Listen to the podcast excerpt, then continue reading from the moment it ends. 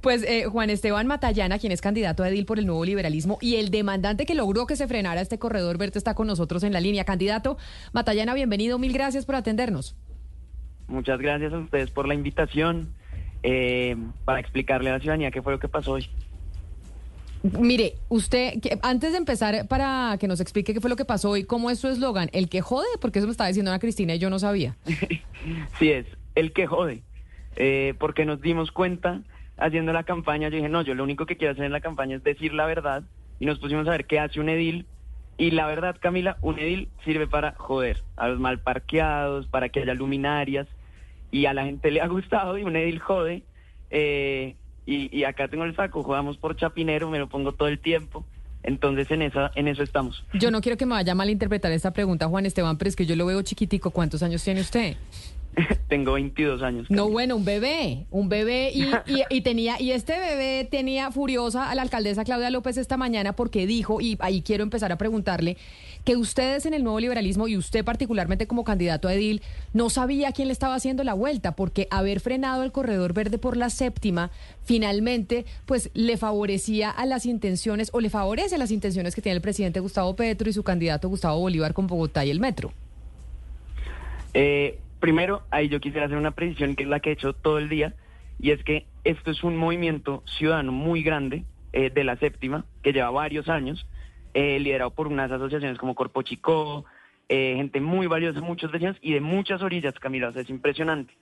y en verdad no es un tema político, es un tema que hicimos por razones legales del plan de desarrollo de Claudia, que ya más adelante explicaré, pero lo primero es decirle a la ciudadanía que esté tranquila, que nada tiene que ver el metro con el corredor verde, porque el COMPES 3900, que es el que de la cofinanciación del metro de Bogotá, de la primera línea, es del 2017.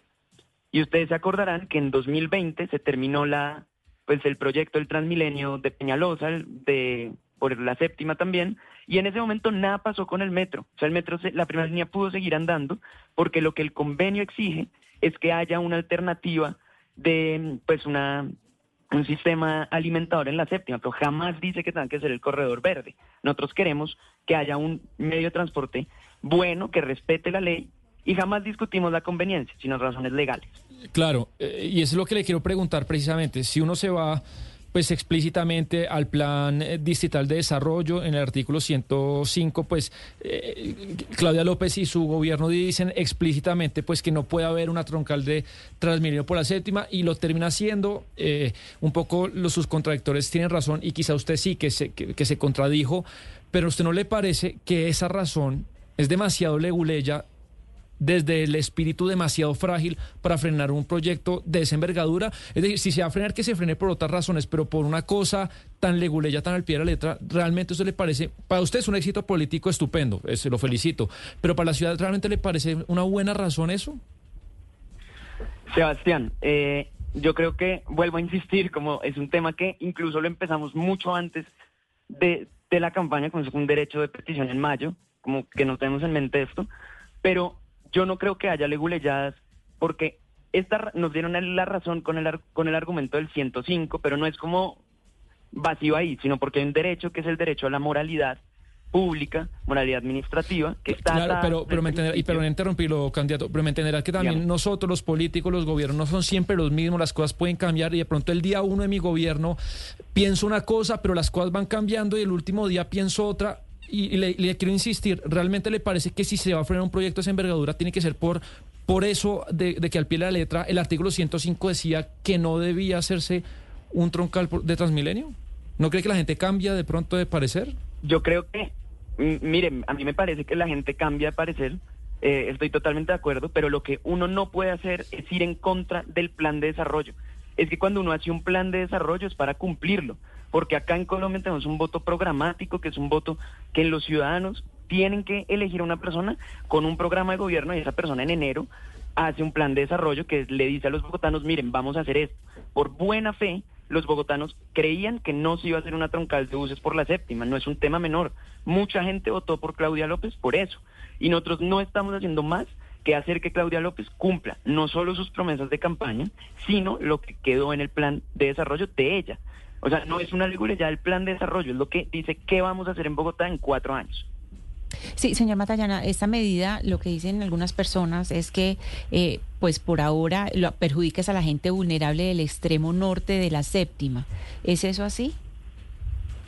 Yo no, mire, esta medida y, y la acción popular que se hizo con la ciudadanía, nunca hablamos de la conveniencia del proyecto. O sea, nunca dijimos, no, es que en la séptima no hay que hacer nada, jamás, jamás atacamos el corredor verde. Nosotros dijimos, hay unos errores técnicos, hay que hacer algo en la séptima. Yo lo digo ahorita, no es justo con los habitantes del Codito, de las mariposas que tengan que pasar tres horas para ir al centro, pero tampoco podemos caer al extremo de uno hacerlo a la y a la carrera. Si uno quiere hacer las cosas, las tiene que hacer bien.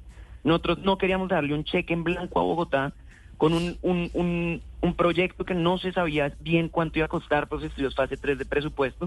Entonces estamos defendiendo los recursos y también velando para que el próximo gobierno, que ojalá sea el de Carlos Fernando Galán, haga un plan, un, un plan en la séptima que vaya en, pues en armonía con la ley y con todos los ciudadanos. O sea que usted no es que no le guste el proyecto de la séptima del Corredor Verde, simplemente lo que les molestaba a este colectivo es que se incumpliera el plan de desarrollo que había propuesto la alcaldesa Claudia López al inicio de su gobierno. No es, o sea, ustedes volverían a presentar, usted como edil, usted hoy que es candidato, ¿volvería a presentar un proyecto similar? ¿Apoyaría un proyecto similar que si estuviera en el plan de desarrollo de su candidato Carlos Fernando Galán?